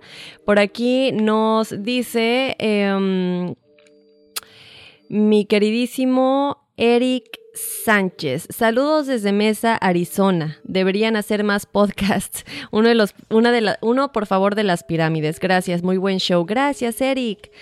Por aquí, Erasmo Velázquez. Amo su programa, los escuché en unos días y me gustaría mi numerología, ya la vamos a estar dando. Gracias y mucho éxito. Gracias. Por aquí nos dice, hola Dafne y Horacio, mi nombre es Jimena de Monterrey, Nuevo León, y quiero decirles que me encanta su podcast. Siempre los escucho todos los lunes y la verdad es que como ustedes dicen, todos y cada uno de los temas están conectados. Por este medio les hago llegar tres libros que para mí son maravillosos. Se trata de los libros de Telos, que vienen siendo una de las ciudades, de que viene siendo una de las ciudades que existe en la quinta dimensión bajo el monte Shasta, en donde los habitantes son de la antigua Lemuria. Les cuento un poco. Amelia Louise Jones es una persona que tiene un don especial para conectarse con seres de luz de esta quinta dimensión y estos seres contactaron a Amelia para darnos un mensaje para darle un mensaje a la humanidad. Están increíbles y cortitos, ya que si tienen tiempo están increíbles y cortitos. Ya si tienen tiempo de leerlos, en estos mencionan muchísimas cosas de las que ustedes hablan en sus podcasts y más que nada explican el porqué de lo que nos está pasando y nos dan una guía para poder conectarnos con los seres de luz en un futuro. Hablan de Atlantis, de la Tierra Hueca, que es donde ellos habitan, pero en otra dimensión, de otras ciudades subterráneas y cómo viven ellos ahí. Espero tengan un excelente día y sigan con su podcast. Mil gracias, qué interesante. Ahí está la sugerencia, no solamente para nosotros, pero que todos sepan si están interesados en los libros que nos comenta Jimena. Eh, por aquí... Eh, um, Flor Castañeda, gracias por hacer esta clase de programas tan interesantes y llenos de tanta información. A la, a la, misma vez nos educan. En lo particular, hay varias veces que tengo que tener cuidado con quién platico este tipo de temas porque me juzgan de loca, que todo esto no existe o que ya no vea tanta tele. Mil gracias por todo el trabajo que hacen. Por fin ya me siento identificada con alguien. Ah, mil gracias, Flor. Qué lindo mensaje. O sea, nos dijo locos también. Nos dijo locos. Ay, pues sí, a mucha honra. Claro, por supuesto. Ok. Por aquí nos dice. A ver, ¿qué otro mensajito tenemos por aquí? Mm, Jimena Rodríguez. Ah, mira, ella es la misma, pero nos mandó el, creo que los los PDFs. Ah, ok. Por aquí, Joel Aguilar. Buenas tardes, de antemano gracias por mi, mi numerología, me encantó. Aquí les comparto el primer hoyo negro encontrado que se dará a conocer a nivel mundial este 10 de abril, o sea, hace la semana pasada o esta semana para nosotros. Y dice que, bueno, nos está juntando la información del evento y dice que espera que sea de buena información para nuestro podcast. Estaría muy interesante hacer un programa de este hoyo negro y más, ¿no? Que han sido encontrados. Y bueno, tenemos más mensajes, pero nosotros nada más les queremos dar muchísimas, muchísimas gracias, infinitas gracias. Eh, no hay manera. Uno más, uno más. Hola Horacio y Dafne por parte de Jessica Cruz. Les mando un caluroso saludo desde Querétaro, México. Acabo de descubrir su programa la semana pasada y ya casi acabo de escucharlos todos. Me gusta mucho, me encanta que consigan personas que saben del tema, aparte de la investigación que hacen. Tengo unos meses con esto de las energías en cuestión de sentirlas yo misma. Desde niña he visto fantasmas o siluetas que han pasado varias cositas. Y me han pasado varias cositas, perdón. Les escribo para molestarlos con mi numerología y si me mandan un saludo en su próximo programa por favor. Saludos, hermosa Jessica Cruz, hasta Querétaro, México. Y bueno, que tengan muy bonita semana a ustedes y a todo el staff de Enigmas. Gracias. Ahí está Kyle y Guido afuera, así que saludos por ustedes también. Exactamente. Oye, Horacio. Qué linda gente, eh, nosotros apreciamos sus mensajes. Por favor, no saben cuánto significa para nosotros que nos dejen un review en Apple Podcasts y si pueden también review en Google Podcasts y Spotify, eh, que por favor nos califiquen con las estrellitas que ustedes quieran, de preferencia cinco. Pero más, más que nada importante que nos dejen un review, que escriban algo, eso de verdad eh, significaría muchísimo para nosotros, lo apreciamos, siempre estamos leyendo todo en redes sociales aquí, pero también cuando nos dejan su calificación, eso nos va a ayudar a crecer más eh, en el aspecto de que pues nos sigan publicando en estas aplicaciones y que crezcamos cada día. Entonces, por favor, si nos pueden dejar un review y suscribirse, que es completamente gratis, eh, lo, agradeceremos muchísimo. Exactamente. Oye, y esperamos que les haya gustado la nueva imagen, ¿no? Perdón, ya te tumbaron los oídos. Sí, es que de pronto hablas muy fuerte, compañero. Me acerqué un poquito. no es cierto. No, pero muchas gracias, porque sí, este, como decíamos siempre, somos una familia y todo lo que nos manden a nuestras redes sociales y nos den chance de compartir, adelante, lo publicamos, ¿no? Por supuesto. Eh, bueno, la numerología, ya saben, para toda la gente que de repente nos la sigue mandando a redes sociales, es muy complicado darle seguimiento ahí. Entonces mejor escríbanos a enigmas.univision.net para que nosotros pongamos ahí, este, nos concentremos y pongamos su numerología en el siguiente programa. Vamos a empezar, Dafne. Pongan atención porque luego me dicen que no las doy este, completas. No, sí las doy. Lo que pasa es que no, no el, el nombre. ahí les va. Brenda Díaz, ¿ok? Brenda Díaz y María Torres son el número 3. Personas que están aspectadas mucho en la creatividad, la expresión, son personas que les gusta la cuestión de eh, teatro, canto, muchas, muchas cosas que tengan que ver con entretenimiento, aprenden muy rápido desde una nueva carrera, un idioma diferente, son, mm, tienen mucha imaginación, son intuitivos, son muy, muy, muy buenos para contar chistes también, son muy sociables, tienen una mente muy curiosa y siempre están dispuestos a aprender cosas nuevas por muy difíciles que se pongan. Eh, para Jessica Cruz, Alma Larios y Erasmo Velázquez, que le mandamos un saludo para él, él es el 4, es el trabajo. Son personas que deben de aprender a ser prácticos, confiables, objetivos. Eh, deben aprender un poquito más a aceptar eh, críticas constructivas, ¿ok? Son ustedes muy buenos trabajando, siempre dan más de lo que les piden pero dejen a un, lado la, rutina y empiecen a innovar, a crear cosas nuevas para que siempre estén en constante movimiento y en constante challenge. Para José Cruz, Moisés Guerrero, Juan Ramírez y Natalie Romero, ellos son el número 5, que eh, está aspectado en la cuestión de la libertad y el cambio. Eh, deben aprender a adaptarse a cualquier situación, a un cambio de trabajo, un cambio de carrera, una mudanza, cualquier cosa que se les presente.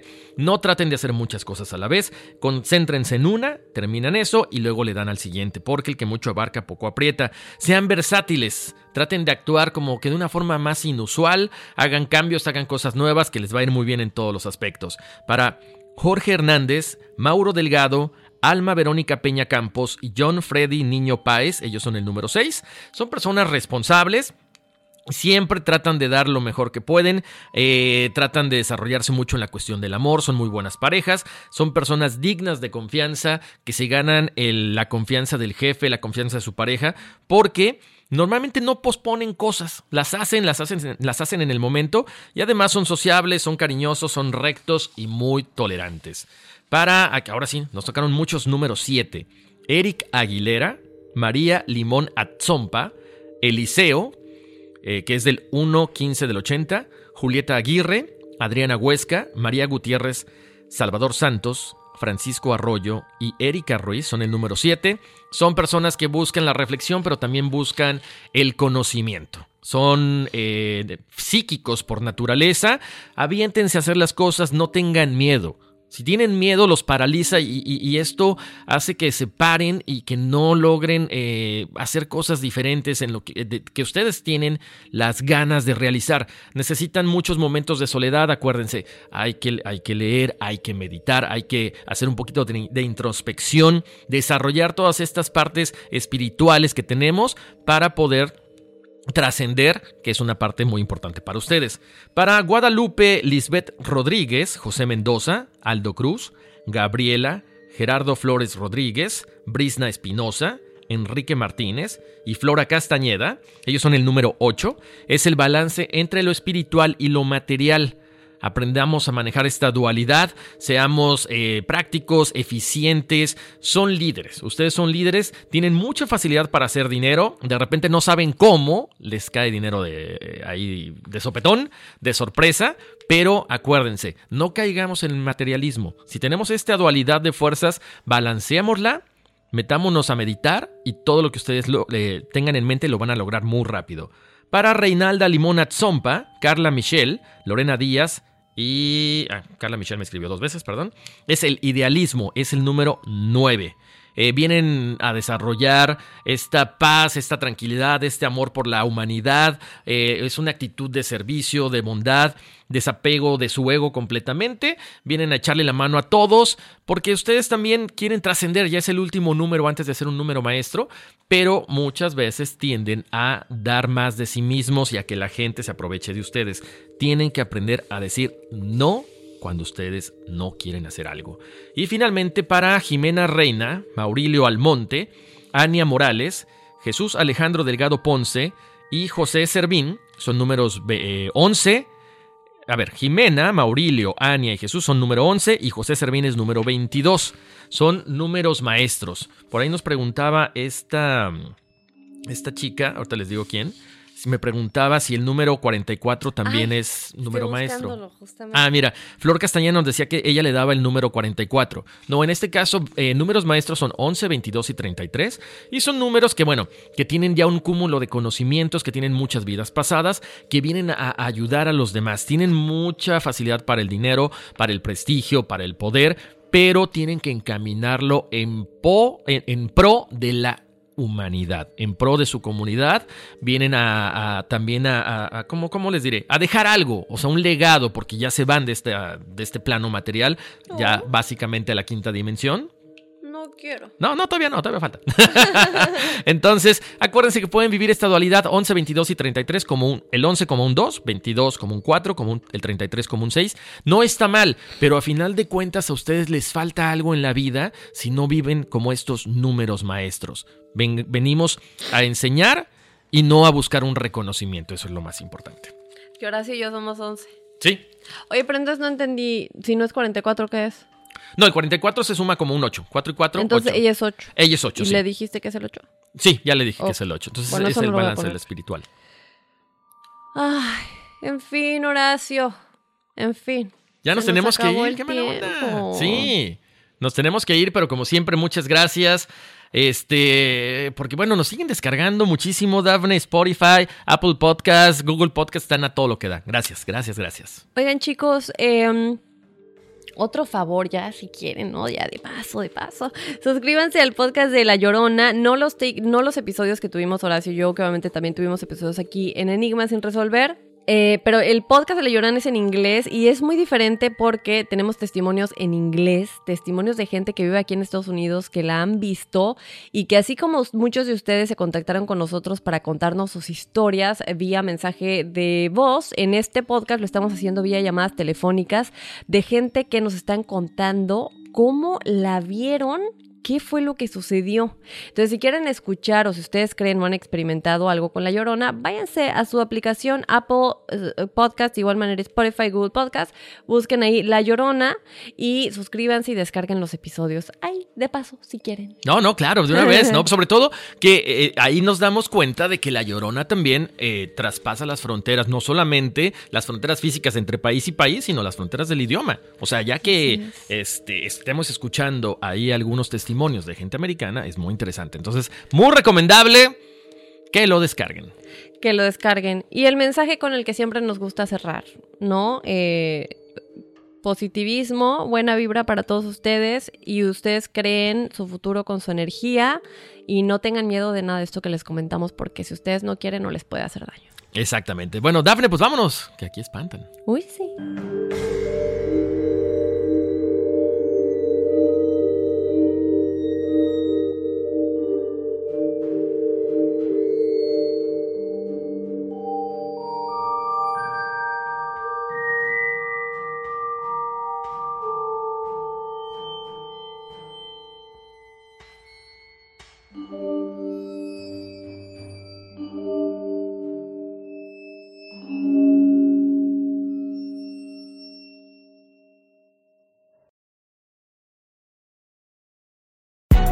Hay gente a la que le encanta el McCrispy y hay gente que nunca ha probado el McCrispy.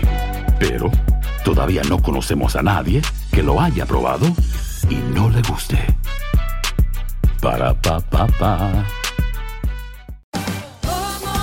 Ahorra más en JCPenney, más tu oportunidad de conocer a Shaquille O'Neal. Este sábado 4 de mayo todos ganan durante la entrega de cupones de 10, 50 o hasta 100 dólares, solo en la tienda mientras duren. De 11 a.m. a 1 p.m., los miembros de JCPenney Rewards tendrán una oportunidad exclusiva de encestar para conocer a Shaq. Habla con un asociado en la tienda o visita jcp.com y conoce más sobre la jugada. JCPenney, vale la pena. Cupón válido el 4 de mayo en selección de estilos. Entrega de cupones solo en la tienda para mayores de 18 años.